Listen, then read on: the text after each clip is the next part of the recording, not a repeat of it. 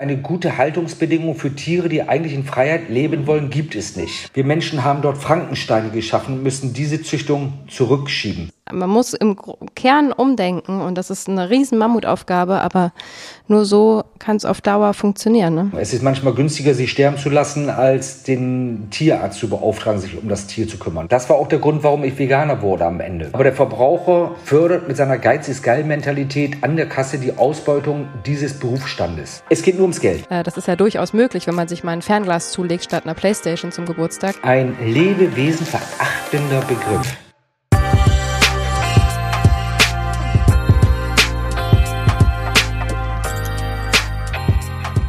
Herzlich willkommen und wie schön, dass du wieder eingeschaltet hast bei Vegan Gesund mit Grund, der Podcast. Ich bin Juju. Mein Name ist Fabi. Und wir sprechen heute über ein Thema, das uns sehr am Herzen liegt. Es geht um Tierschutz. Hierfür haben wir einen sehr spannenden und sehr erfahrenen Interviewgast eingeladen. Er ist ehemaliger Metzger und ernährt sich mittlerweile vegan. Er schreckt vor keiner Konfrontation zurück leistet mit seiner Arbeit als Tierschutzaktivist einen riesigen Beitrag und er schafft es mit seiner medialen Arbeit ein breites Publikum zu erreichen. Wir haben den größten Respekt vor seiner Form des Aktivismus und freuen uns sehr, ihn heute hier begrüßen zu dürfen. Herzlich willkommen, Peter Hübner. Hallo, ich grüße euch auch alle ganz herzlich. Danke. Sehr schön. Du bist auf dem Bauernhof aufgewachsen, hast Metzger gelernt und bist jetzt vegan. Wie geht das zusammen? Also, ein wenig umstrukturieren muss ich. Ja. Meine Großeltern hatten eine aktive Landwirtschaft. Mein Papa ist damals wegen der Bundeswehrzeit Richtung Stadt gezogen. Wir wohnen am Stadtrand. Meine Großeltern hatten nach wie vor eine aktive Landwirtschaft. Und ich habe als Kind in der Nachbarschaft bei einem Bauern die ersten 12, 13 Jahre meines Lebens mitgeholfen mit meinem Papa, weil wir das Ziel hatten, auch den Hof irgendwann zu übernehmen. Meine Fleischerausbildung okay. habe ich nicht ganz beendet. Ich habe in dem Bereich, wo ich in den Schlachthof gekommen bin, kurz vor Beendigung meiner Ausbildung, die Ausbildung abgebrochen. Ich habe zwar als Kind schon das Schlachten gelernt und ich habe auch nach meiner Ausbildung noch weitere 12, 13 Jahre lang geschlachtet in Kolonnen bei den Bauern des Vertrauens, weil ich war ja mhm. Fleischesser. Aber ich habe den Beruf des Schlachters nicht ausgeübt, weil ich ihn einfach ethisch nicht mit meiner Lebensweise vereinbaren konnte, dahingehend, dass ich seit der Ausbildung gegen die Intensivtierhaltung kämpfe. Mhm. Das war in den 80er Jahren. Wow. Wahnsinn, okay. Du bringst jeden Verstoß gegen das Tierschutzrecht zur Anzeige. Wie sehr schmerzt es dich, wenn du unwürdige, qualvolle Szenen beobachtest und dann doch nichts dagegen tun kannst, weil du weißt, dass sich das Szenario im Bereich des Legalen bewegt? Ja, man kommt sehr, sehr schnell an den Punkt ran, wo man sagt, man möchte resignieren. Ich möchte es in der Zwischenzeit nicht mehr, weil ich sage, die Öffentlichkeit taut langsam auf. Ich weiß noch die Zeit, als ich selber Fleisch esse, weil ich wusste ja auch von den tierunwürdigen Haltungsbedingungen. Habe ja. hab es aber verdrängt, so wie das jeder Sie können normale einfach Pflanzen anbauen. Willst du das damit sagen? Das heißt, sagen? jeder Mensch auf der Straße, den wir treffen und den offen und ehrlich ansprechen auf Tiermisshandlung in der Tierhaltung, der wird es erst einmal leugnen, wird aber zugeben, ja. dass es die betäubungslose Ferkelkastration gab. Gut, die ist jetzt ab dieses Jahr abgeschafft worden, offiziell. Äh, die werden uns das Kükenschreddern alles zugestehen. Die werden uns auch die Kassenstände zugestehen und sagen, das ist nicht in Ordnung. Aber über Tiermisshandlung werden sie noch nicht sprechen, weil sie das ganz bewusst verdrängt haben, um einen Eigenschutz zu machen. Mhm. Und ich glaube, wir haben in den letzten drei, vier Jahren sowohl in der Tierrechtsszene wie auch in der Vegan-Szene sehr viel Aufklärungsarbeit bewirkt, dass immer mehr Verbraucher auch auf dieses Thema anspringen und sich dagegen aussprechen und aktiv werden. Und sogar beim Kauf ihrer Produkte immer mehr auf die Herkunft achten.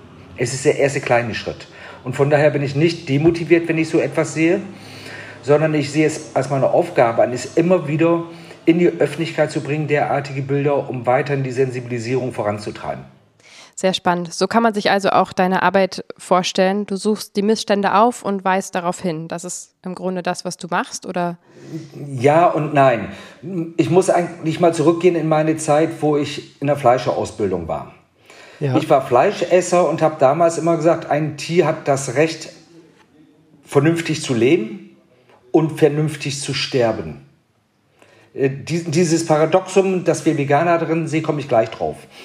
Also ja. ich gemerkt habe, dass die Tiere im Schlachthof eben nicht vernünftig sterben, sondern noch unnötige Qualen haben, habe ich mich gegen diese Form gestellt. als ich gesehen habe, wie schlecht die Qualität des Fleisches ist, das wir angeliefert bekommen haben, habe ich die Haltungsmethoden hinterfragt und angegangen. Und ich kämpfe seither um eine Offenstallhaltung und Weidehaltung. Und ich kämpfe seitdem auch um eine Tötung quasi vor Ort auf den Höfen. Das hat man im Jahr 2005 abgeschafft, da hat man die Großschlachthöfe geschaffen. Ja. Weite Transportwege, damit ein paar große Unternehmen ähm, ein heiligen Geld verdienen, damit sich ein Wirtschaftsmarkt daraus entwickelt, wo immer mehr Billiglöhne eingestellt werden können und nur auf Masse gearbeitet wird. Damit wird natürlich auch der Markt kontrolliert. Was ich dann festgestellt hatte, ist, wenn man Fleisch essen will, eine Haltungsbedingung, eine gute Haltungsbedingung für Tiere, die eigentlich in Freiheit leben wollen, gibt es nicht. Ich habe festgestellt, dass unsere Tiere, die wir aktuell besitzen, überhaupt nichts mit einer artgerechten Haltung zu tun haben, sondern die Tiere sind gezüchtet worden. Sie sind alleine in dieser Zuchtform gar nicht überlebensfähig in der Natur. Wir Menschen haben dort Frankensteine geschaffen und müssen diese Züchtung zurückschieben. Ich habe mich also schon seit Ende der 80er Jahre als Tier- und Umweltschützer gesehen, weil ich genau diesen Missstand angeprangert habe. Ich habe auch immer mich als Umwelt- und Tierschützer gemeinsam gesehen und habe versucht, Lösungen zu finden. Und irgendwann bin ich eben an den Punkt gekommen, wo ich gesagt habe, man kann ein Tier, das leben will, nicht human oder normal töten. Es ist ein Gewaltakt. Das war auch der Grund, warum ich Veganer wurde am Ende. Ja. Und das ist eigentlich auch der Grund, wo wir aufklären müssen. Wir müssen die Bevölkerung aufklären, dass eine artgerechte Haltung eines Tieres, eines sogenannten Nutztieres, gar nicht möglich ist. Die Tiere sind schon per se in der Zucht aus meiner Sicht krank und nicht mehr lebensfähig gezüchtet worden. Sie sind auf Leistung gezüchtet worden. Ihr habt ein Kind, darum will ich mal das Beispiel der Milchviehhaltung ansprechen. Ja. Eine Kuh in den 50er Jahren war bedeutend kleiner als heute und hat Fleisch angesetzt, eine sogenannte Mehrzweckkuh. Die hat 10.000 Kalorien pro Tag gefressen und hat 2.500 Liter Milch gegeben und wurde nach 20, 22 Jahren geschlachtet und kam dann noch in die Wurst. Das ist ein langes Leben. Ja, aber die Kuh könnte noch fünf Jahre älter werden. Mhm. Heute frisst eine Kuh 50.000 Kalorien ähm, am Tag, also das, zehn, äh, das Fünffache. Sie ist höher gezüchtet worden mit sogenannten Hungerecken drin oder Kummereck nennen das die Bauern. Also sehr ja. schlank. Sie musste höher sein, weil die Euter bedeutend größer geworden sind. Eine Kuh, die damals 2500 Liter Milch gab, gibt heute zwischen 8000 bis 10.000 Liter Milch. Hochleistungskühe 14.000 Liter Milch. Die Weltrekordkuh 2019 hat über 32.000 Kilo Milch gegeben. Das ist äh, Wahnsinn. Äh, das heißt, dieses ganze Kraftfutter, das die Tiere essen, dient dazu, Milch zu produzieren, nicht mehr um Kraft zu tanken. Mhm. Das bedeutet, die Kühe werden geschwängert, weil eine Kuh kann nur Milch geben, wenn sie ein Kalb geboren hat. Ja, allein der Fakt ist gar, gar nicht so weit verbreitet. Also der Fakt allein hat mir schon die Augen geöffnet. Okay. Früher wurde eine Kuh vom Bullen bestiegen und hatte einen Akt gehabt. Richtig. Heute werden die Kühe in der Regel künstlich besamt. In der Regel. Ja. Ausnahmen gibt es immer, werden auch immer gerne angeführt. Ja. Wenn die Kuh ihr Kalb zur Welt gekriegt hat, äh, Welt gebracht hat, wird es nach zwei, drei Monaten wieder neu belegt das heißt also, während die Kuh gemolken wird, ist sie schwanger. In der Milch befinden sich also permanent Schwangerschaftshormone. Das muss der Verbraucher auch wissen. Das wissen die wenigsten. Ja. Warum wird das gemacht? Weil die Milchleistung einer Kuh ist nach der dritten, vierten Laktose am höchsten. Da gibt die Kuh am meisten Milch. Das ist am effizientesten. Jede Schwangerschaft zehrt aber an der Kraft der Kühe. Das Milchfieber, das wir haben, das sind, ähm, schwächt die Kühe extrem, ist so extrem hochgegangen prozentual durch die Intensivtierhaltung, durch die enge Tierhaltung und durch die permanente Belegung der Kühe. Nach, nach fünf, sechs, sieben Jahren sind die Milchkühe körperlich am Ende, nur noch Haut und Knochen und landen dann ja, oftmals gar nicht mehr beim Schlachter, sondern nur beim Abdecker, weil sie vollkommen kaputt sind. Das System ist krank, es ist auf Tierausbeutung ausgerichtet. Die Kälber, die diese Kühe kriegen, können wir gar nicht alle benutzen. Hm. Die männlichen Kälber, also die Bullen, ähm, sind in der Regel ja nicht auf Milchleistung ausgerichtet und können kein Fleisch ansetzen, weil das ja Milchviehrassen sind. Okay. Also werden sie zum Mester gebracht, aber wachsen sehr schwer, kosten mehr Geld, als wie sie unterm Strich bringen. Sie sind nicht rentabel. Es lohnt sich nur, wenn sie nicht krank werden und nicht medizinisch versorgt werden müssen. Böse Hast Zungen. du da eine Zahl, wie viele so Ich habe äh, die Zahl krank nicht im werden, Kopf. wie sie schaffen? Nein, ich habe die Zahl nicht im Kopf. Ich kann dir nur sagen, wir haben aktuell in Deutschland einen Durchschnittsbestand von 3,9 Millionen Milchkühe und denen gegenüber stehen 3,4 Millionen Kälber. Wenn du jetzt einmal von ausgehst, dass 50 Prozent der Kälber Kühe sind, also weibliche Rinder, dann würde es bedeuten, wenn eine Kuh fünf Jahre alt wird, dann, dann würden bei den 3,9 Millionen Milchkühen nur aus dieser einen Generation 1,7 mal 5, also 8,5 Millionen Milchkühe nachkommen. Rechenfehler dabei, diese Milchkühe würden ja auch wieder Kinder kriegen. Es würde sich also vermehren wie ein Tannenbaum. Ja. Also haben wir viel zu viel Milchkühe alleine schon, die produziert werden. Und ich sage ganz bewusst produziert werden. Somit landen auch die beim Schlachter oder werden in die Drittländer exportiert. Marokko, Usbekistan, Ukraine und was wir alles hören. Ähm, sie werden dann als sogenannte Zuchttiere verkauft, weil ansonsten wäre dieser Transport tierschutzrechtlich überhaupt nicht abzunicken. Wir alle wissen jedoch, was mit den Kühen dort in den Drittländern geschieht. Ja, nichtsdestotrotz werden die Gerichte immer wieder für die Tierausbeuter Urteile fällen, wenn die Veterinäre versuchen, diese Transporte zu stoppen.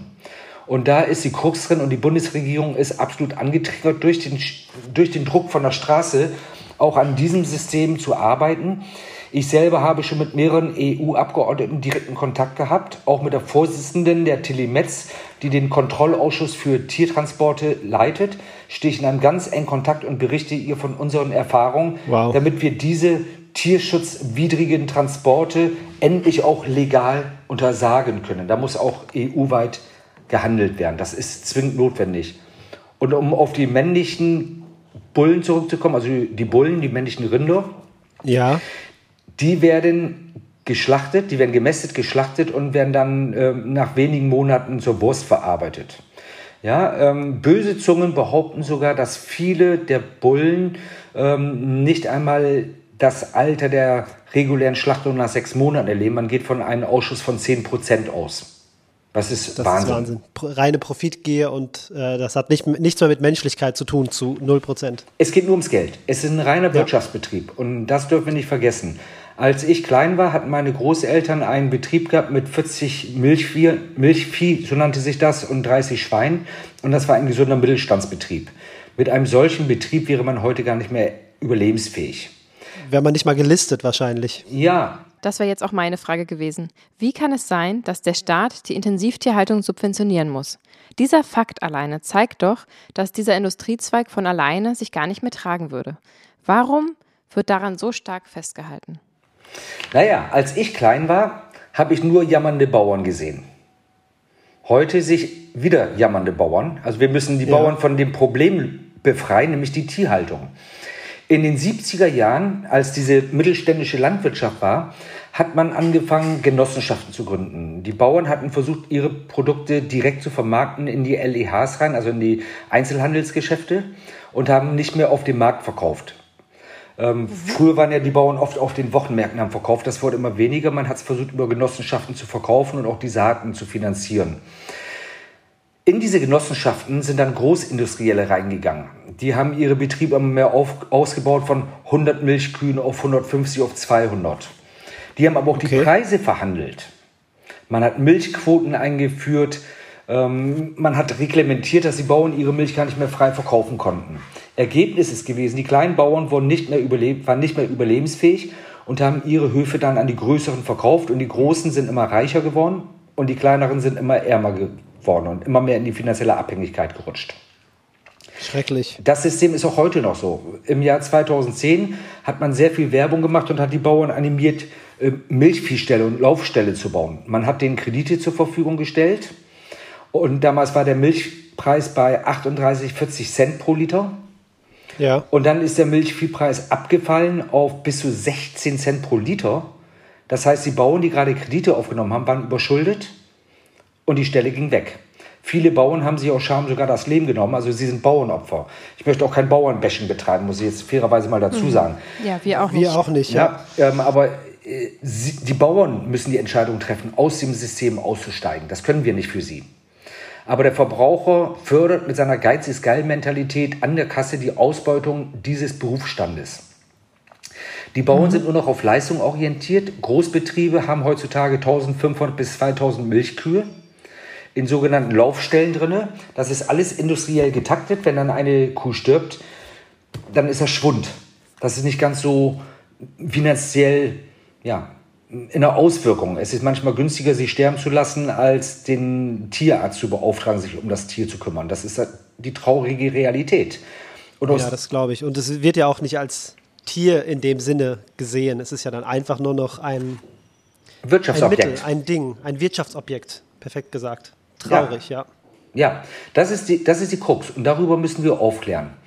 Und jetzt bin ich wieder zurück ins Jahr 2010 äh, Quatsch, 2000-Wende, wo ich ja sagte, ich war noch Fleischesser, Umwelt- und ja. Tierschützer, wo ich immer sagte, die Tiere müssen ordnungsgemäß gehalten und getötet werden. Das konnten wir damals nicht mehr gewährleisten. Der Schwung der Industrialisierung ging immer weiter nach vorne. Man hat 2005 die kleinen Landschlachtereien abgeschafft, man hat Gesetze erlassen und hat versucht, ähm, Großschlachthofbetriebe an zentralen Punkten zu schaffen die Geburtsstunde der Billiglöhner aus dem osteuropäischen Land, die als Lohnsklaven nach Deutschland kommen. Auch das ist ein Beispiel der Menschenausbeutung, die dieses System der Nutztierhaltung mit sich bringt. Wir schaffen Schlachthöfe, wo Menschen arbeiten, die in ihrer Heimat nichts zu essen haben, kein Geld haben, mit einem Arbeitsversprechen nach Deutschland gelotst wird, über Sub-Sub-Sub-Unternehmer in den Betrieben arbeiten. Ja, die kriegen ihren Mindestlohn gezahlt, aber der Arbeitnehmer zahlt kein Krankengeld, kein Urlaubsgeld, nichts. Nichts. Nichts. Und selbst für die Nutzung der, des Werkzeuges müssen diese Mitarbeiter bezahlen an den Subunternehmer, Gott. der verdient meistens auch Geld für die Vermittlung von Wohnraum, ähm, wo die Leute teilweise 250, 300 und mehr für ein Bett in einem Mehrbettzimmer bezahlen mit gemeinsamer Dusche in einem Haus, wo die sich die Sanitäranlagen mit 20 Leuten teilen müssen. Für mich moderne oh Lohnsklaverei. Da versickert ja jeder Euro auf dem Weg, also bis das Geld kommt ja gar nicht da an. Ja. Also bei dem, bei dem, der da arbeitet. Genau. Und wenn du jetzt wieder gehst, wie dieses ganze System gepimpert wird, du hattest vorhin die Subventionen der Bauern angesprochen. Als in den 70er Jahren die ganzen Genossenschaften gegründet worden sind und die Großbauern dort immer mehr mit gewachsen sind, haben die auch den Weg gewählt, dass die Großbauern die Bauernverbände führen und mit der Politik verhandeln. Viele Landwirtschaftsminister haben diesen landwirtschaftlichen Hintergrund oder die Verflechtung. Das ist eine, eine Inzucht, nenne ich das einfach mal. Für mich hat die Landwirtschaft, und das muss ich als persönliche Meinung darstellen, sonst kriege ich eine Unterlassungsverfügung. Für okay. mich sind die Verbindungen Verbindung der Bauernverbände, der Politik, ähm, der Entscheidungsträger in den, in den ähm, Veterinärämtern und auf den Höfen schon fast mafiose Strukturen. Das muss man einfach mhm. so deutlich sagen. Eine Krähe hackt der anderen kein Auge aus. Und das ist immer mehr gewachsen. Mhm. Und heutzutage können viele Bauern ohne Subventionszahlungen überhaupt nicht mehr existieren. Und das ist traurig. Mhm.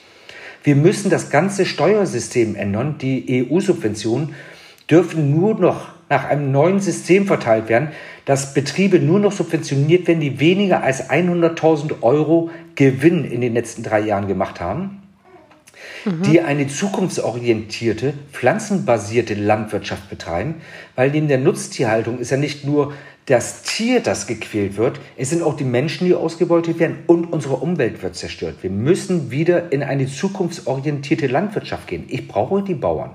Darum möchte ich auch kein Bauernbashing machen. Das ist mega wichtig. Ja, klar. Nur was sie, also was sie halt arbeiten. Also sie können einfach Pflanzen anbauen. Willst du das damit sagen? Na, selbstverständlich. Warum muss ich Bohnen aus Italien kaufen? Warum muss ich Tomaten aus Holland kaufen? Warum muss ich ähm, Moorrüben und Salate aus Spanien kaufen? Das, unser Boden in Deutschland gibt dieses her. Wir haben unseren Boden in den letzten Jahren aber durch übermäßige Güllung, Düngung mit Stickstoffen kaputt gemacht. Die ganze Biodiversität Unsere Böden ist ja kaputt gegangen. Wenn ich heute umstelle auf eine vernünftige Landwirtschaft, werden die Böden die nächsten vier, fünf Jahre keine vernünftigen Erträge bringen. Darum okay. müssen wir jetzt einen Ausstieg finden, bevor es zu spät ist. Es ist fünf nach zwölf. Ja, der, sowas von. Der World Overshoot Day, also dieser Welterschöpfungstag, das ist der Tag, an dem alle Ressourcen der Erde verbraucht sind, die sich in zwölf Monaten regenerieren. Ist Welt, Wann ist der? Der ist in, der, in Mitte Juli. 20. Juli ist er letztes Jahr gewesen. 20. Oha. Juli. Das heißt, seitdem lebt die Erde auf Kredit. würde, Ja. würde die ganze Welt so leben wie wir in Deutschland, dann wäre der World Overshoot Day 2019 schon am 5. Mai gewesen. Wow. Spitzenreiter ist, sind, ist natürlich ähm, ein arabisches Land und Amerika ganz vorne, die schon im Februar den World Overshoot Day haben. Es ist grauenvoll. Wir müssen etwas tun. Wir kommen gar nicht mehr drum rum. Auß, Ja. Außerdem müssen wir auch mal sagen, und das ist ein Stichwort für vegane Ernährung. Ich Ja. schaffe es aus 100 pflanzlichen Kalorien, 13 Kalorien Geflügelfleisch zu produzieren, 10 Kalorien Schweinefleisch oder 4 Kalorien Rindfleisch. Um es Steht deutlich einfach in keinem Verhältnis mehr. Steht in keinem Also es- Verhältnis. Ich verschwinde, verschwende mindestens 90 Prozent der Kalorien. Und das in einer Zeit, wo Millionen Menschen hungern. Ja. Ja? Wir haben Länder, in 70 Prozent aller Länder, wo Hunger herrscht, wird ein Nahrungsüberangebot produziert. Das wir aber nicht nutzen, um die Menschen satt zu machen, sondern, die, um die Futtertröge der Nutztiere für die Reichen zu füllen. Und das ist ein Skandal. Da stellen sich mir die Haare auf, auf jeden Fall. Wahnsinn. Philipp Wollen hat das einmal ganz deutlich gesagt in seiner weltweit bekannten Rede. Jedes Stück Fleisch, das wir heute essen, ist ein Schlag in das Gesicht eines weinenden, hungernden Kindes. Und der Mann hat recht. Ich unterstreiche das dick und fett. Ja. wow, knallhart. Ja, wir auch, können wir sagen. Aber müssen wir es nicht deutlich sagen? Warum Ja, absolut, doch, natürlich. absolut. Ich hatte da auch schon Diskussionen drüber, dass ja, okay, aber wenn jetzt eine beispielhafte arme Familie in Afrika nun mal nur die Ziege hat, was sollen sie denn machen? Und wo ich denke, ja, wenn sie mit der Energie aber diese die Ziege äh, füttern, äh, die diese Energie selber zu sich führen würden, indem sie die Pflanzen direkt essen, wäre das Problem schon mal minimal kleiner für diese Familie. Das ist, man muss im Kern umdenken und das ist eine riesen Mammutaufgabe, aber nur so kann es auf Dauer funktionieren. Ne? Aber ganz ehrlich, das sind auch Whataboutism. Ja? Und das ist genauso, als wenn ich sage, und wenn der Inuit sein Walfleisch da oben isst. Ja, er braucht das wegen den Kalorien. Ich sage doch ganz deutlich, wir sprechen hier über eine Milchviehwirtschaft, über eine Schweinehaltung, über eine Geflügelhaltung, die überhaupt nicht mehr tragbar ist. Wir haben eine Größenordnung hier in Deutschland erreicht, die ich doch nicht damit rechtfertigen kann, dass irgendein Mensch in einem armen Drittland eine Ziege hält. Was ist denn das für ein Vergleich? Ich höre auch oft, ja, aber der, der Löwe tötet doch auch Tiere. Ich bin kein Löwe. Das ist ja absolut gehaltlos mittlerweile. Also wer das immer noch als äh, Argument Ja, aber wir müssen trotzdem drüber sprechen, denn es Ja, sind okay. Argumente, die, Sorry, die ich- täglich noch gebracht werden, absolut. Ja, hast du recht. Ich, ich bin da, ich bin da schon total, ich mache da schon zu, weil das ist total gehaltlos in meinen Augen. Ja, aber weißt du, das ist doch genauso, als wenn ich sage, ich schlage meine Frau und das ist legitim, weil mein Nachbar seine Kinder schlägt. Ja. Ich kann doch nicht ein Ja. Unrecht mit einem anderen Unrecht begründen. Ja, das stimmt. Wenn ich Fleisch esse, weil ich ähm, biologisch dazu ausgerichtet bin, nur vom Fleisch zu leben, wie der Löwe zum Beispiel, ja, Ja.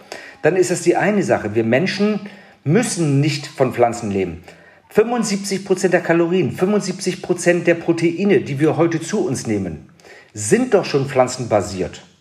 Ja, Obwohl der Großteil der Landwirtschaft für die Fleischindustrie arbeitet. verrückt, ja. Es ist auf jeden Fall unnötig, Fleisch zu essen. Es ist nicht mehr notwendig für uns. Wir brauchen es nicht. Richtig. Ich habe ich hab noch eine Frage, Peter.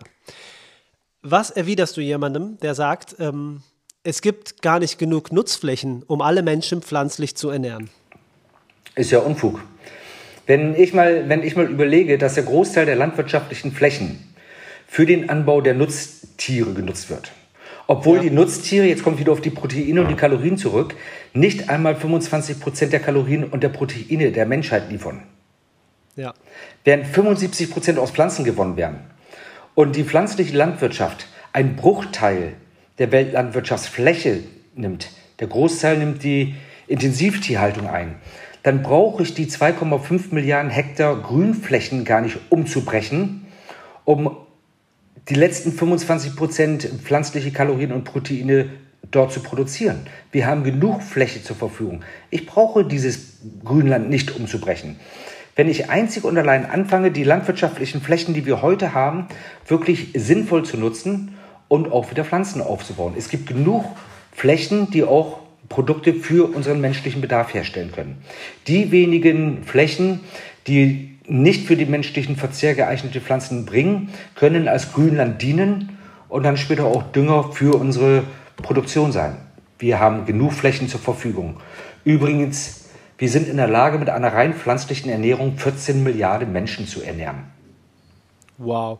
Und damit wir eine Dimension haben, für die Leute, die, die, denen diese zu hoch ist, weil ich müsse es vertiefen mit den Pflanzen. Es ist einfach zu abstrakt, was ich jetzt angezeichnet habe und nicht in die Tiefe gehend. Ich habe ein ganz einfaches Beispiel. Wir haben 8 Milliarden Menschen auf der Erde. Wir haben 70 Milliarden Nutztiere. 70 Milliarden. Ja. Die Aquakulturen gar nicht mitgerechnet. Ja? Ich muss kein Einstein sein, um zu wissen, dass wenn ich diese 70 Milliarden Nutztiere nicht mehr ernähren muss, ausreichend Flächen habe, um für die 8 Milliarden Menschen Nahrung anzubauen. Das stimmt. Ja, das, da reicht schon logisches Verständnis. Ja. Kein Einstand nötig. Und dann kommt natürlich das nächste Teil, wenn die Bauern dann kommen und sagen, ohne Gülle wächst nicht. Muss ich immer sagen, ja, Gülle ist ein guter Stickstoff, ein natürlicher mhm. Dünger für den Boden, vollkommen außer Frage, aber auch Wildtiere geben Dünger ab. Ja? so, in der Regel ist es so, ein Tier frisst in der Natur und im Umkreis von, sagen wir, 1000 Metern ähm, verliert das Tier seine Ausscheidung und düngt damit den Boden. Mhm. Heute bauen wir riesige Felder an. Ich nehme mal das Beispiel Tofu in, äh, also Soja in Südafrika, mhm. Getreide in Afrika, was geerntet wird, ohne dass die Tiere darauf fressen. Dieses wird transportiert nach Europa, nach Amerika, wird dort den Tieren gegeben, die somit Fressen kriegen, das nicht heimisch wächst, weil hier zu wenig wächst. Hier produzieren wir einen Überbestand an Gülle, an Stickstoff, viel mehr als wie wir hier benötigen, mhm. denn die Düngung dort in den Drittländern, wo es angebaut wird, nicht gegeben ist. Die Böden werden dort unfruchtbar, auch durch die Monokultur. Ergebnis ist, ich muss immer mehr Fläche schaffen, ich rode immer mehr Regenwald ab, mache damit die, den CO2-Abdruck unserer Erde kaputt, weil ich mehr Landflächen benötige, um zukünftige Ernten zu fahren. Das ist ein Teufelskreis. Wahnsinn, Teufelskreis. Ich setze noch einen drauf, wenn dann noch das Fleisch, was in Deutschland produziert wird, zum Beispiel nach China verschifft wird, dann ist der Wahnsinn komplett. Also, naja, dann setzt du noch einen drauf. Macht, ja, absolut. Wenn dann das Fleisch aus China, was dort produziert wird, nach ähm, Australien transportiert wird und Australien beliefert Amerika und Amerika beliefert Südamerika und Südamerika beliefert uns, dann hast du den Wahnsinn richtig voll. Fragezeichen. Einfach nur Verständnisfragezeichen in meinem Kopf. Oh Mann. Da will man einfach Selbstversorger werden. Argentinische Steak als Stichwort. Ja. Ja. Und jetzt setze ich noch einen rauf. Mhm, unsere, Ge unsere Geflügelproduktion. Mhm. Wiesenhof schlachtet pro Woche 5 Millionen Geflügelzweibeiner. 5 Millionen. In Deutschland wird am meisten Schenkel und Geflügelbrust verzehrt. Mhm. Was geschieht mit dem Rest? Das wollte ich dich jetzt fragen. Ja, was geschieht mit dem Rest, Peter? Wird nach Afrika gebracht als Billigfleisch und zerstört den einheimischen, die einheimische Landwirtschaft. Weil das importierte Billigfleisch, das wir von hier als Abfallprodukt rüberschicken, billiger ist als deren eigene Produkte. So pervers sind wir. Und damit machen wir das Problem noch größer. Ja, und jetzt nochmal auf die eine Ziege. Als Veganer bin ich mhm. natürlich grundsätzlich dafür, überhaupt keine Tiere auszubeuten. Ja. Und ja, ich habe auch ein Haustier, einen Hund. Ähm, aber wenn wir sagen, artgerecht ist nur die Freiheit, betrifft ja. es alle Tiere. Alle, auch die Haustiere, ganz deutlich gesagt. Mhm. Wir haben die Tiere über Jahrtausende domestiziert und können sie gar nicht freilassen, ohne eine ökologische Katastrophe auszulösen. Wir werden mhm. zehn Generationen benötigen, mindestens, um die Tiere wieder zu entdomestizieren und in Koexistenz mit den Tieren zu leben. Bis dann gilt es aber für uns, die von uns domestizierten Tieren ein würdiges Leben zu geben. Das ist unsere Pflicht. Ja. Und wenn ich jetzt anfange, dieses zurückzunehmen, muss ich erstmal mit dem Wahnsinn der kommerziellen Tierausbeutung anfangen, daran zu arbeiten. Die wahnsinnigen Zahlen, 70 Milliarden Nutztiere gegenüber 8 Milliarden Menschen zu reduzieren. Das ist die, der erste Ansatz. Der Ansatz kann nicht sein, bei den, bei den zehn Ziegen in Afrika anzufangen zu arbeiten, sondern hier vor Ort müssen wir anfangen. Total, ja. ja. Ganz genau. Ja? Und damit dürfen wir uns dann auch nicht davon abbringen lassen, zu sagen, der arme Inuit, ähm, der ist so böse, der den Wal getötet und isst den. Ganz ehrlich, Das fällt nicht ins Gewicht bei dem Tierleid, was wir gesamtindustriell machen. Wir müssen den Hebel an der richtigen Stelle anpassen. Wenn ich Krebs habe, dann heißt das, ich muss den Krebs behandeln und nicht den Fußpilz, den ich vielleicht gerade besitze. Richtig. ja, genau. super gesagt. Das waren jetzt sehr viele Informationen, Peter. Ich würde gerne noch über andere Themen mit dir sprechen, wenn du das gerne möchtest. Gerne. Zum Beispiel leistest du ja auch Aufdeckungsarbeit in Zirkussen beispielsweise. Ähm, da habe ich eine konkrete Frage. Gerne. Wildtiere sind in über 40 Ländern in den Zirkussen verboten. Ähm, was hindert Deutschland daran nachzuziehen und das auch zu verbieten? Lobbyismus. Wir, okay. haben, in, wir haben in Deutschland äh, zwei große Probleme, die wir lösen müssen.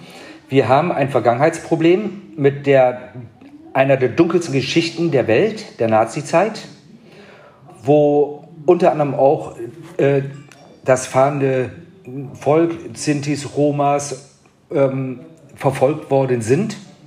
Ja. Verachtenswert. Und viele Zirkusbetriebe bringen immer wieder nach vorne, wir sind ja in Deutschland schon immer verfolgt gewesen. Damit holen sie sich einen Bonus rein, um eine gewisse Rückendeckung zu bekommen, damit sie nicht so scharf angegangen werden. Zum anderen sprechen wir auch von Tradition. Man hat damals die Tiere hier in Deutschland ähm, zur Schau gestellt. Man hat keinen Fernseher gehabt und war froh, eigentlich exotische Tiere zu sehen. Als Kind sind wir konditioniert worden, in einen Zirkus zu gehen und fanden es ganz normal. Ja. In der Zwischenzeit wissen wir, das ist nicht normal. Als ich klein war, haben die Zirkusse nicht in Städten gespielt, sondern in den Vororten, wo riesige Wiesen- und Weideflächen waren. Mhm. Das heißt, die sind gekommen und waren auch mehrere Wochen vor Ort. Und die Tiere hatten richtig Platz gehabt. Heute ist der Druck so groß, dass die Zirkusse in die Städte gehen. Sie haben betonierten Boden, die Flächen sind klein, die Tiere haben überhaupt keinen Auslauf mehr. Es ist antiquiert. Wir benötigen das nicht mehr. Wir haben die Tiere, die wir sehen wollen im Fernsehen. Wir reisen durch die ganze Welt.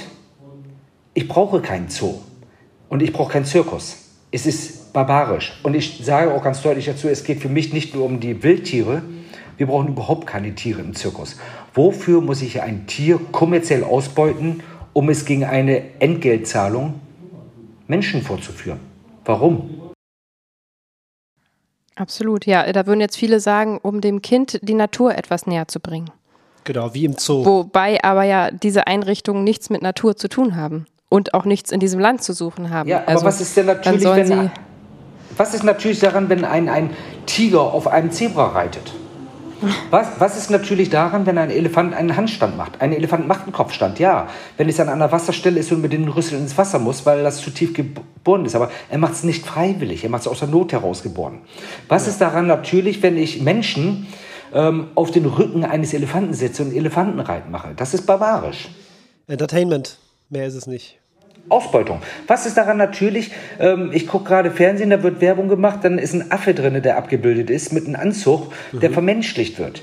Entschuldigung, ich habe noch keinen Affen in der Natur gesehen, der sich einen Anzug angezogen hat, eine, äh, sich eine Brille aufgesetzt hat und eine mhm. Zigarre geraucht hat. Absolut nicht.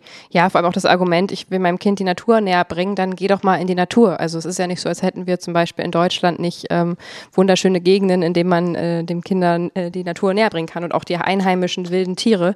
Äh, das ist ja durchaus möglich, wenn man sich mal ein Fernglas zulegt statt einer Playstation zum Geburtstag, dann ähm, kann man das auch auf andere Weise ähm, möglich machen. Wir haben in Bremerhaven, wo ich wohne in der Nähe, ja. also ich komme aus Bremen, in Bremerhaven ist ein Zoo, die haben Eisbären. Die sind eingesperrt. Was sieht denn jemand, der diesen Eisbären sieht? Der sieht doch nichts Natürliches, mehr kein natürliches Verhalten. Ich bringe doch die Natur diesem Eisbären nicht weiter.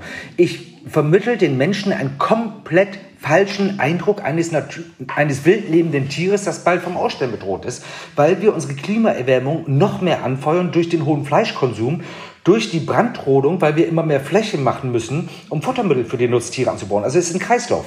Alles geht am Ende Richtung Veganismus. Aber dieses Verständnis müssen wir wieder in die Menschen hineinlegen. Im Moment ist der Zirkus so, dass ähm, er eine sehr große Lobby hat. Ähm, der Gregor Gysi, äh, der Stoiber und viele andere große Politiker sind zum Beispiel Paten bei irgendwelchen Zootieren oder Zirkustieren. Das heißt, sie pushen diese Sache, anstatt sie anzukreiden und sagen, wir müssen aus diesem Tiermissbrauch weg. Wir müssen einen Artenschutz betreiben in den Ländern, wo die Tiere leben. Wir müssen dort die Wilderei angehen. Es kann nicht sein, dass ein amerikanischer deutscher Tourist in Afrika wildert, weil er dort nicht gegriffen wird, wird er nicht verurteilt. Nein, wir müssen die internationalen Haftbefehle für Wilderei ausstellen. Punkt. Keine Diskussion. Klingt gut, ja. Ja, ich bin für klare Worte. Das ist schön, ja, das merken wir gerade. Das ist äh, sehr, sehr schön, sehr erfrischend. Ich habe mal eine wunderschöne Aktion gehabt. Ich bin ja ähm, im Tierschutzbereich damals sehr stark aktiv gewesen, im Bereich Robben, im Bereich Tierversuche, Nutztiere, klar. Ja. Ähm, und dann hatte ich mal einen Anruf gekriegt von einer Tierschutzorganisation, ob ich ganz kurzfristig eine Mahnwache vor einem Zirkus machen kann in Oldenburg. Das war Juli 2018. Mhm. Ähm, die hätten dort Presse eingeladen bei der Premierenveranstaltung vom Zirkus Voyage. Ja. Laut eigenen Angaben der Zirkus mit der größten tierischen Show. Ähm, ich habe gesagt, okay, ich springe ein. Es war gar nichts geplant. Ich hatte zwei Tage Zeit gehabt. Wir standen dann vor dem Zirkus mit sechs Leuten oder sieben Leuten und haben die erste Mahnwache gemacht. Ich habe das genutzt, um Kontakt zu nehmen, zu gucken, wie die Tiere leben. Und zwar alles von der Straße beobachtet. Mhm. Und dieser Zirkus hat ein Flusspferd gehabt, Jedi.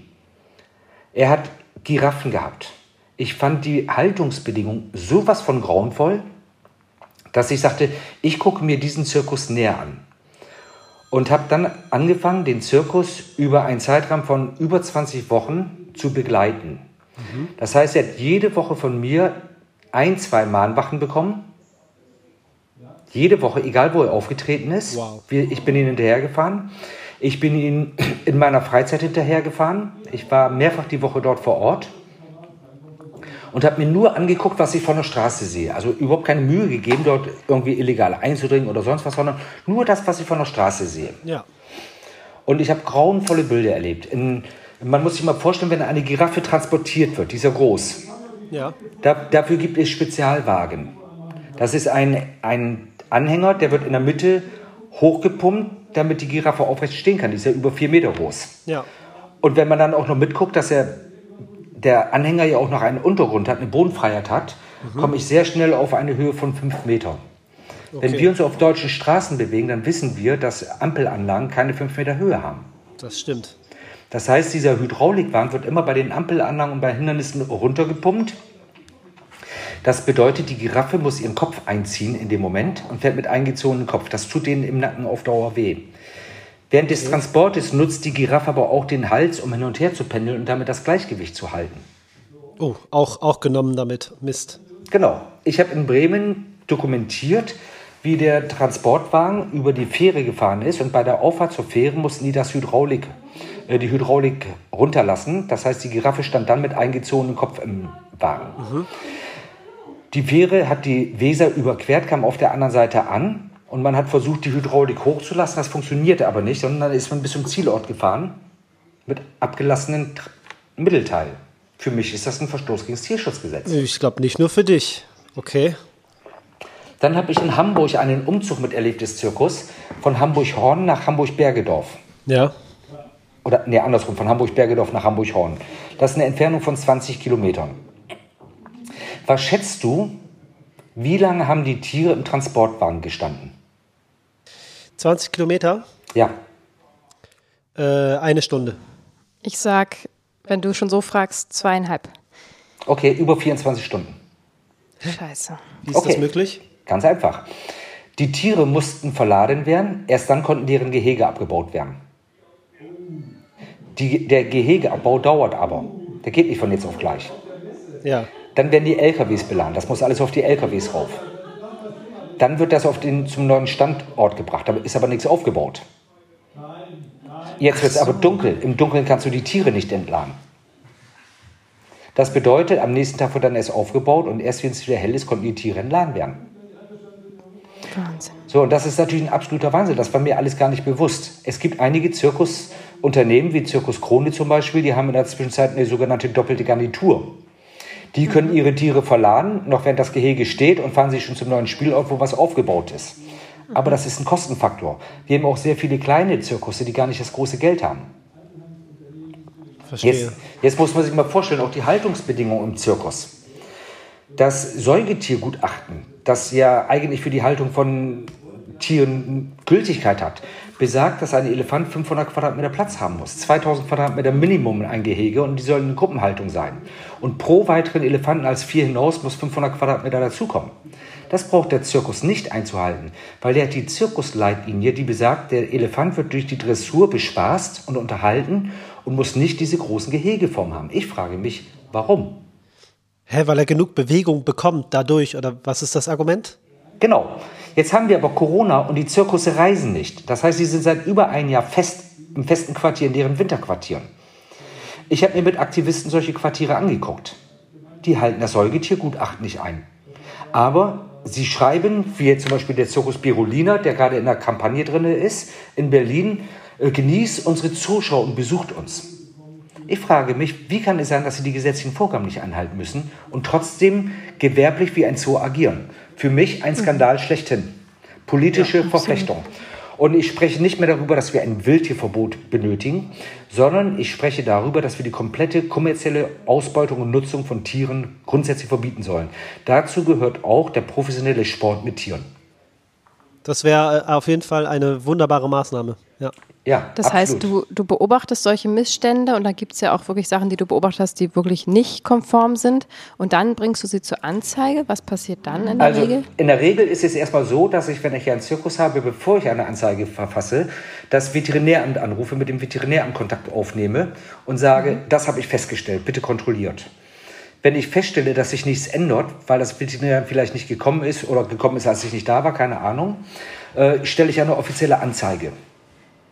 Das mhm. Problem ist, das Veterinäramt stellt Verstöße vielleicht fest und gibt Auflagen und sagt, ihr müsst nachbessern.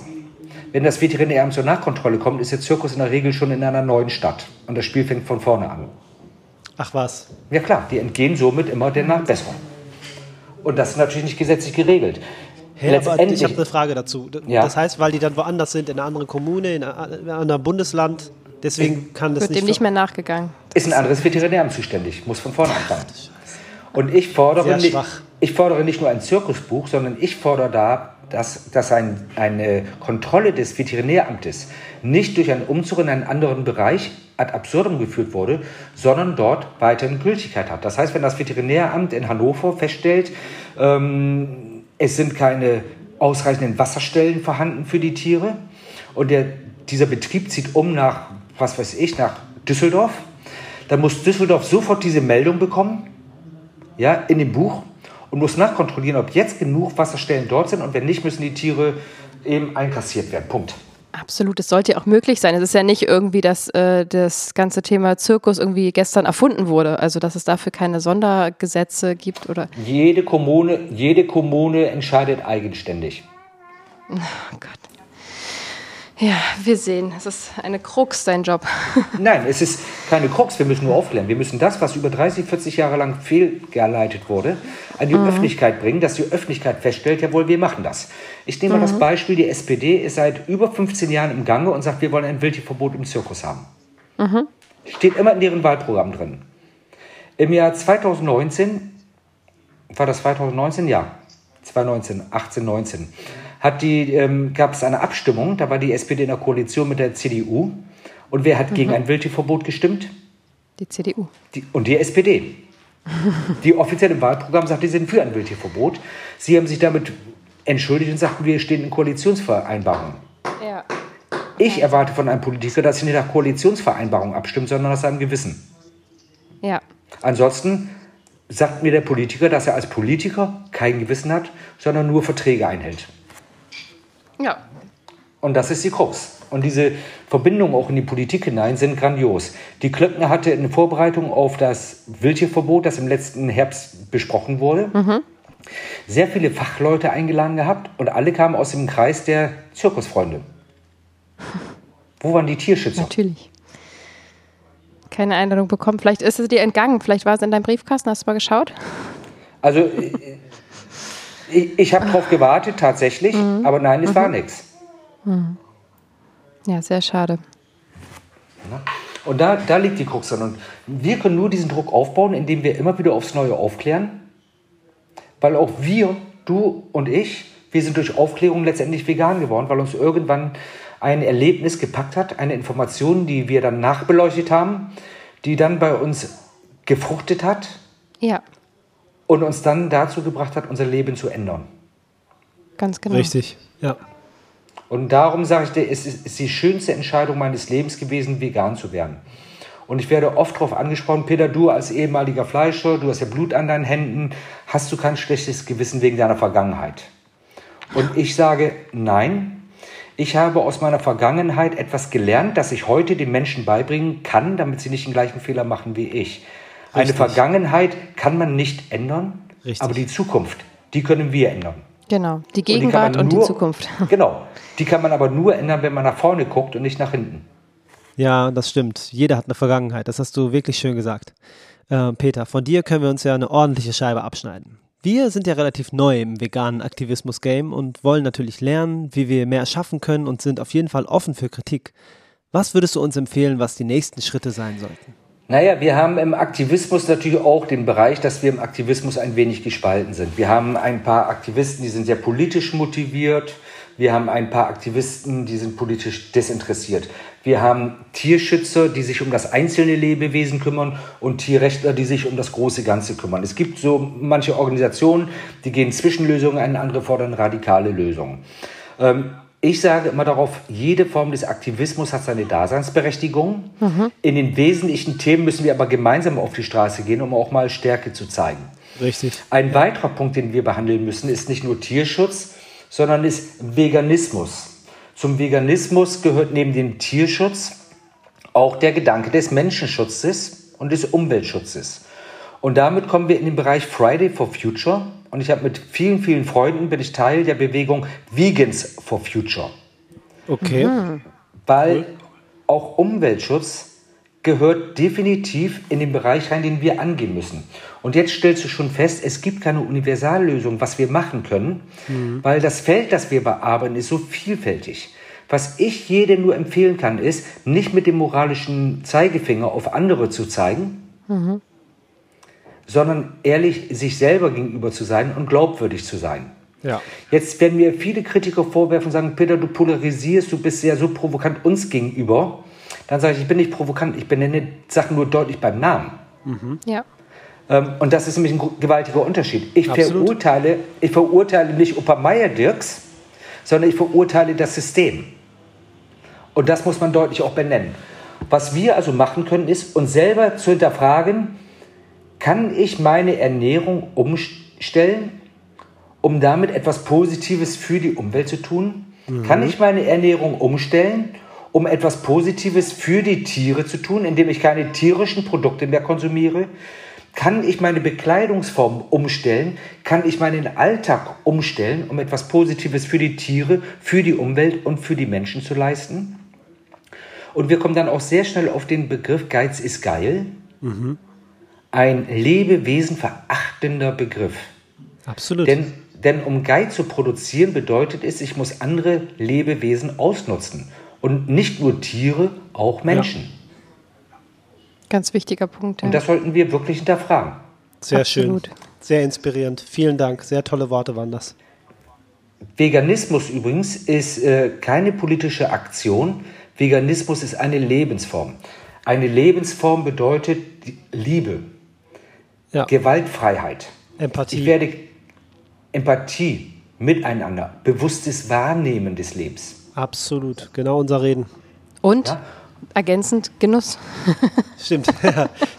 Also Genuss äh, nicht nur, nicht nur äh, im, im oralen Sinne, sondern auch einfach genau das bewusste Wahrnehmen und das, das Zelebrieren des Ganzen und das genießen zu können, weil man eben ein in Anführungsstrichen reines Gewissen hat. Ne? Als ich vegan wurde, habe ich gedacht, ich muss auf etwas verzichten. Und tatsächlich, die ersten veganen Produkte, die ich konsumiert hatte, schmeckten wirklich scheußlich. Ich habe auch keine Erfahrung gemacht. Ich bin dann zu einem veganen Stammtisch gekommen, die gibt es in allen Städten. Ich kann jedem empfehlen, besucht doch mal einen veganen Stammtisch, ihr seid herzlich willkommen. Und habe mich dann mit den Leuten unterhalten, was kocht ihr, wie kocht ihr, diese typischen Klischees. Und dann haben wir angefangen, die vegane Küche kennenzulernen. Und ich sage heute, ich verzichte auf gar nichts, im Gegenteil, ich habe einen Gewinn. Ja, Ich habe einen Gewinn erzielt. Ich mich, bin gesundheitlich so fit wie nie zuvor. Mein Cholesterin ist extrem nach unten gegangen, im absolut positiven Bereich.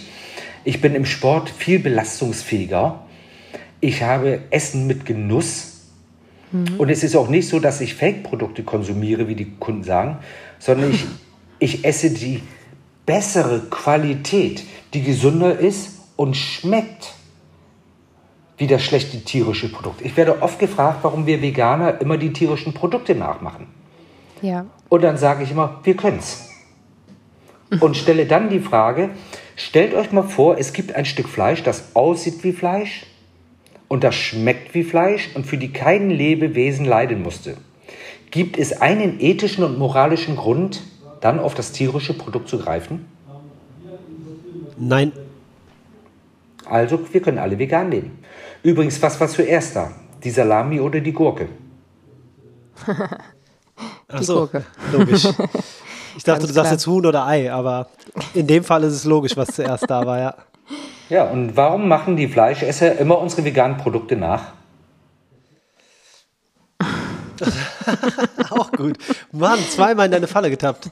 Ähm, das stimmt. Ich finde halt auch gut an diesen ähm, Ersatzprodukten, dass sie so aussehen, wie sie aussehen, weil sie auch den Umstieg für die Leute einfacher machen. Also wenn du Fleischfresser bist und ein Stück veganes Fleisch kaufst, was aussieht wie echtes Fleisch, dann hast du ja mehr Lust, das zu essen, als wenn es ein graues Etwas wäre. Äh, genau, das ist für mich die Umstiegsvariante. Ich spreche aber nicht mehr von Ersatzprodukten oder Alternativen, weil wir haben ein viel besseres Produkt. Wir haben ein eigenständiges Produkt. Wir haben ein veganes Produkt wie Geschmack wie Fleisch mit V. Aber wir haben ein mhm. eigenständiges Produkt und ich glaube, wir sollten auch unsere unsere Stärke schärfen. Wir sind kein Fake-Produkt. Wir sind das Bessere. Wir haben das ethisch, moralisch einwandfreie Fleisch mit V geschrieben. Absolut. Ja, und letztendlich, äh, das ist ja auch auf unserer Instagram-Seite Vegan Gesund mit Grund, da kochen wir ja auch wie verrückt immer die leckersten veganen ähm, Gerichte. Und das aller, der allergrößte Punkt sind einfach Gewürze und das auch beim Fleisch. Wenn du auf dem Supermarkt fährst und da steht so eine Grillhähnchenbude vor der Tür, dann riecht das lecker, weil die Gewürze so riechen. Fleisch duftet nicht von alleine, sondern wenn du dein Tofu, äh, was auch immer, äh, dementsprechend würzt, hast du einfach einen gleichen beziehungsweise besseren Genuss und das ist einfach was, was man Stück für Stück lernen kann und das probieren wir auch mit unserer Instagram-Seite rüberzubringen, dass es einfach, dass es einfach sein kann und, und viel, viel leckerer und wir sind auch wahnsinnig dankbar für die Vielfalt, die dazu kam durch die Umstellung. Naja, du hast doch vorher auch schon vegan gegessen. Ich kenne keinen Fleischesser, der kein Gemüse Absolut. Absolut, ja. darum verstehe ich nicht, was die Fleischesser meinen. Ich kenne kaum einen Fleischesser, der wirklich auf pflanzliche Produkte verzichtet. Gemüse, Hülsenfrüchte, Nüsse, Samen, Obst. Und jetzt, ich werde ganz, genau, ich werde ganz oft angesprochen, vegan ist ungesund. Damit meine ich nicht Aljoscha und Kollege, sondern ich meine, ähm, sie meinten die Gesundheit. Und ja. dann sagt jemand, nein, vegan ist überhaupt nicht ungesund. Du musst einfach ausgewogen dich ernähren. Eine ja. nicht ausgewogene Ernährung, und das ist vollkommen uninteressant, was du nimmst. Eine unausgewogene Ernährung ist grundsätzlich ungesund. Absolut. Wenn, da müssen wir auch unbedingt wegkommen von dem Bild, auch was Kinderernährung angeht. Ich hatte eine vegane Schwangerschaft, wir haben ein veganes Baby, ähm, eine, eine, größere Tochter, die wir auch vegan ernähren und dass wir von dem Bild wegkommen, zu sagen, eine äh, omnivore Ernährung, also eine, eine Allesesser-Ernährung ähm, ist immer problemlos und sobald du dich vegan ernährst, muss das unter ärztlicher Aufsicht passieren und zwar ohne Wenn und Aber. Das sind äh, Gerüchte, die so umgehen, mit denen wir auch gerne aufräumen wollen, denn ich kenne auch äh, Fleischesser, die einen B12-Mangel äh, haben, nachdem sie beim Arzt war und das festgestellt wurde. Das ist äh, ja, es ist einfach die, die Frage, setzt du dich mit deiner Ernährung auseinander oder nicht? Und ähm, was isst du? W womit verbringst du deinen Tag? Also was steckst du täglich in deinen Mund? Aber wie entsteht denn Vitamin B12? Vitamin B12 entsteht dadurch, dass ein Lebewesen, in dem Fall eine Kuh vornehmlich oder ein Tier, äh, Produkte vom Boden aufnimmt, verdaut und im Enddarm werden erst diese Vitamin B12 Dinge gesammelt und gebildet. Das Tier scheidet also quasi Vitamin B12 mit seinen Fäkalien aus. Und wenn das Tier jetzt in der Freiheit lebt, frisst es genau diese Bakterien wieder auf und nimmt sie dann auf und sie kommen dann ins Fleisch rein. Ganz ja? genau, da wird es nämlich so. supplementiert heutzutage, denn äh, Das, auch das passiert ja in der Regel nicht mehr in der ähm, Massentierhaltung oder ähm, Intensivtierhaltung. Genau. Wird ja kein ähm, Essen, wo noch Erde dran klebt etc. Äh, verfüttert, leider Gottes. Und dadurch wird es selbst da supplementiert. Also lassen wir das, äh, diesen Mittelsmann aus und supplementieren es direkt. Dann haben wir tatsächlich die natürlichere Form, obwohl wir uns eine Tablette in den Mund stecken, eine, ein, ein Öl, einen Tropfen nehmen oder eine Spritze geben lassen, wie auch immer man das dann äh, löst am Ende. Exakt. Ist das sogar der, der natürlichere, unumständlichere Weg? Exakt. Exakt. Tiere werden teilweise vor der Schlachtung nochmal mit Vitamin B12 versorgt. nochmal schnell reinpumpen, Wahnsinn. damit der Konsument dann äh, seine, seine, Vorteile daraus ziehen kann. Genau, es ist Wahnsinn. Ja? Wir belügen uns selber, aber wenn du dir mal anguckst, wenn du die Ernährungsstudien anguckst, ja, die dann immer sagen, okay, ähm, eine pflanzliche Ernährung kann gesund sein, sie muss aber unter medizinischer Aufsicht erfolgen und man muss insbesondere auch Vitamin B12 und Eisen EPP kontrollieren. Mhm. Dann gucke dir mal an, wer die Sponsoren dieser Studien sind. Und dann stellst du sehr schnell fest, dass die Fleischlobby diese Studien in Auftrag gibt. Also was erwartest du von den Studien?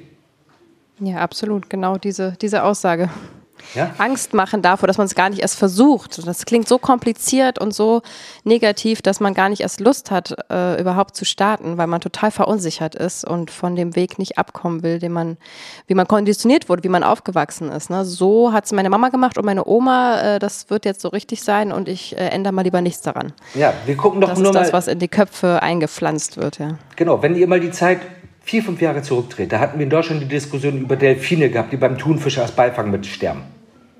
Ja. Und dann kam das große MSC-Siegel raus, die gesagt hatten, ähm, Delfin, delfinfreundliche, delfinfreundlicher Fischfang. Wie, ja. soll, wie soll das funktionieren? Sind die Netze beleuchtet mit einem Stoppschild, Delfin bitte nicht hier reinschwimmen? Das ist totale Utopie. So, und wenn du danach fragst, MSC, wie kontrolliert ihr, wie verteilt ihr den Siegel? Über Selbstauskünfte. Entschuldigung bitte, das ist doch eine Farce. Ja. Ja, das Siegel ist das Geld nicht wert, äh, das dafür bezahlt wird. Was die Unternehmen dafür bezahlen, die haben das Geld gut angelegt, weil der Verbraucher glaubt. Absolut. Da kann ich auch äh, mal auf den Film Seaspiracy äh, hinweisen, denn da ist das auch nochmal gut ähm, aufgegriffen, das Thema ähm, mit dem, mit dem Delfin-Wohl-Siegel.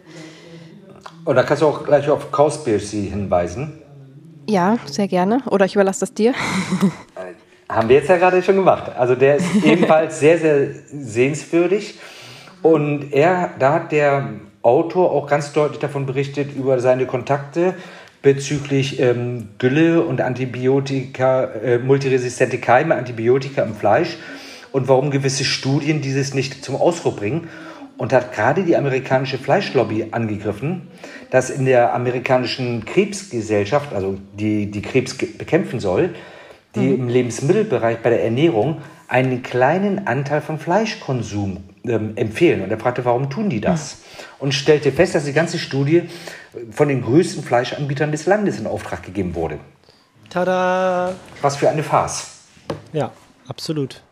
Ja, das ist schon immer, das ist schon echt witzig, diese ganzen Siegel und Freiland und gute Haltung, diese ganzen Ausdrücke, die ähm, beim Konsumenten auslösen sollen, dass es dem Tier bis zur Schlachtung gut ging. Das ist alles ziemlich, ziemliche Wischiwaschi-Aussagen sind das. Genau, in dem Zusammenhang den Appell an alle, denkt selber nach, wo kommt es her, macht das Sinn? Wer gibt mir die Information und was will derjenige damit erreichen und ähm, was fühlt sich richtig und, und gut an und womit kann ich mit ruhigen und ja, guten Gewissen äh, leben in allen Hinsichten. Bewusstsein ist das Schlagwort dafür. Das stimmt. Ich kann mir vorstellen, dass es Hörerinnen und Hörer gibt, die jetzt gerne aktiv werden wollen. Und zwar quasi als Anfang mit dem Aktivismus. Hast du Tipps, wie man einsteigt in diese ganze Materie? Ja, absolut. Also es gibt zwei verschiedene Dinge. Erst einmal empfehle ich allen, die anfangen, ihre Ernährung umzustellen oder auch schon vegan sind, guckt in eurer Region, wo es vegane Zusammenkünfte gibt. Es können die veganen Stammtische sein, es können die veganen Sommerfeste, Winterfeste, EPP sein. Sucht einfach mal die Gemeinschaft mit Gleichgesinnten, dass ihr feststellt, ihr seid nicht alleine. Mhm. Geht, ins, geht ins Internet, sucht euch dort Portale, äh, wie auch diesen Podcast zum Beispiel. Es gibt auch noch andere tolle Podcasts äh, und Bewegungen und sucht Kontakt untereinander. Verdrängt euren veganen Weltschmerz. Ja. Stärkt euch miteinander, motiviert euch. Ja, wir Veganer sind aktuell in der absoluten Minderheit. Noch. Das bedeutet nicht, dass es falsch ist. Wir müssen uns untereinander stärken. Wer jetzt sagt, ich möchte im Tierrecht aktiv werden, achtet einmal drauf, wo vor Ort irgendwelche Mahnwachen oder Aktionen stattfinden und schließt euch denen an und findet dort Kontakte. Ihr müsst nicht in eine Organisation eintreten, sondern stellt erstmal fest, wie die Menschen vor Ort ticken. Jede Organisation in jeder Region arbeitet ein bisschen unterschiedlich. Findet Kooperation. Geht zum Beispiel mal in vegane Restaurants rein und traut mhm. euch auch mal an einen Tisch zu gehen, wo vielleicht nur eine Person ist und fragt mal, sag mal, darf ich mich zu dir setzen? Ich suche jetzt mhm. nicht die persönlichen Kontakte, sondern einfach nur, du sitzt alleine, ich bin alleine, wäre schön, wenn wir es mal austauschen können. Ja, absolut. Da habe ich auch tatsächlich auf unserer Instagram-Seite mal eine Umfrage gemacht und gefragt, äh, wie viele so VeganerInnen in ihrem Umfeld haben. Und das waren erschreckend viele, die gar keinen im Umfeld haben. Und das äh, ist auf jeden Fall ein guter Hinweis von dir, dass man sich auf die Weise verbinden kann und das einfach äh, ja, stärkend wirken kann und man gemeinsam ja dann doch auch mehr erreicht und sich nicht ganz so alleine fühlt. Hm. Ich möchte alle bitten, die diesen Podcast auf, auf Social Media sehen, postet doch mal in den Kommentaren runter, ob es in eurer Stadt einen veganen Stammtisch gibt. Mhm. Und wenn ja, postet einmal runter, wie oft der sich trifft, also ob er sich regelmäßig trifft und wo. Vielleicht ist es doch für den einen oder anderen eine Hilfe, dort einmal Kontakte zu finden. Das klingt sehr gut. Vielen Dank. Ja, super schön. Gute Idee. So, jetzt müssen wir kurz schauen. Unser Baby hat sich gerade verselbstständigt. Einen Moment. Lieber Peter, wir, hier gibt es gerade Applaus. Lieber Peter, wir könnten noch ewig so weitermachen, aber ich glaube, wir finden jetzt so langsam mal ein Schlusswort, damit einfach das, was alles hier gesagt wurde, auch irgendwie verarbeitet werden kann. Richtig, da komme ich ja selbst kaum hinterher bei den vielen Themen, die wir angesprochen haben. Und das war alles sehr inspirierend und sehr motivierend und unser kleines Baby fängt auch schon an, was dazu zu sagen. Lieber Peter, wir danken dir äh, sehr, dass du dir die Zeit genommen hast und sind sehr glücklich darüber, dass ähm, ja, dass das alles vorangeht und wir schätzen deine Arbeit wirklich sehr und ja, vielen Dank für deine Zeit. Danke ganz herzlich dafür, dass ich auch die Möglichkeit hatte, vielleicht den einen oder anderen mit neuen Gedanken zu inspirieren. Ja, Davon gehe ich mal ganz stark aus. Ja, absolut. Da sind wir uns sicher, dass du das geschafft hast. Definitiv. Vielen, vielen Dank für deine Arbeit. Vielen Dank für das tolle Interview und wir wünschen jetzt einen wunderschönen Tag und wir sehen uns auf jeden Fall bald. Und ich sehe euch alle, liebe ZuhörerInnen, wenn es irgendwo in einer Stadt wieder gilt, für die Rechte der Tiere auf die Straße zu gehen, wenn es in irgendeiner Stadt darum geht, dass wir Veganer uns zu irgendeiner Festivität zusammenschließen und gemeinsam miteinander auch Spaß haben dürfen, ich bin immer im Einsatz für die Rechte der Tiere. Und wenn ich sage für die Rechte der Tiere, meine ich damit auch die zweibeinigen, die menschlichen Tiere. Denn jedes Lebewesen ist es wert, geschützt zu werden. Ich danke allen für die Aufmerksamkeit. Wunderbar. Vielen, vielen Dank. Tschüss. Tschüss. Ciao.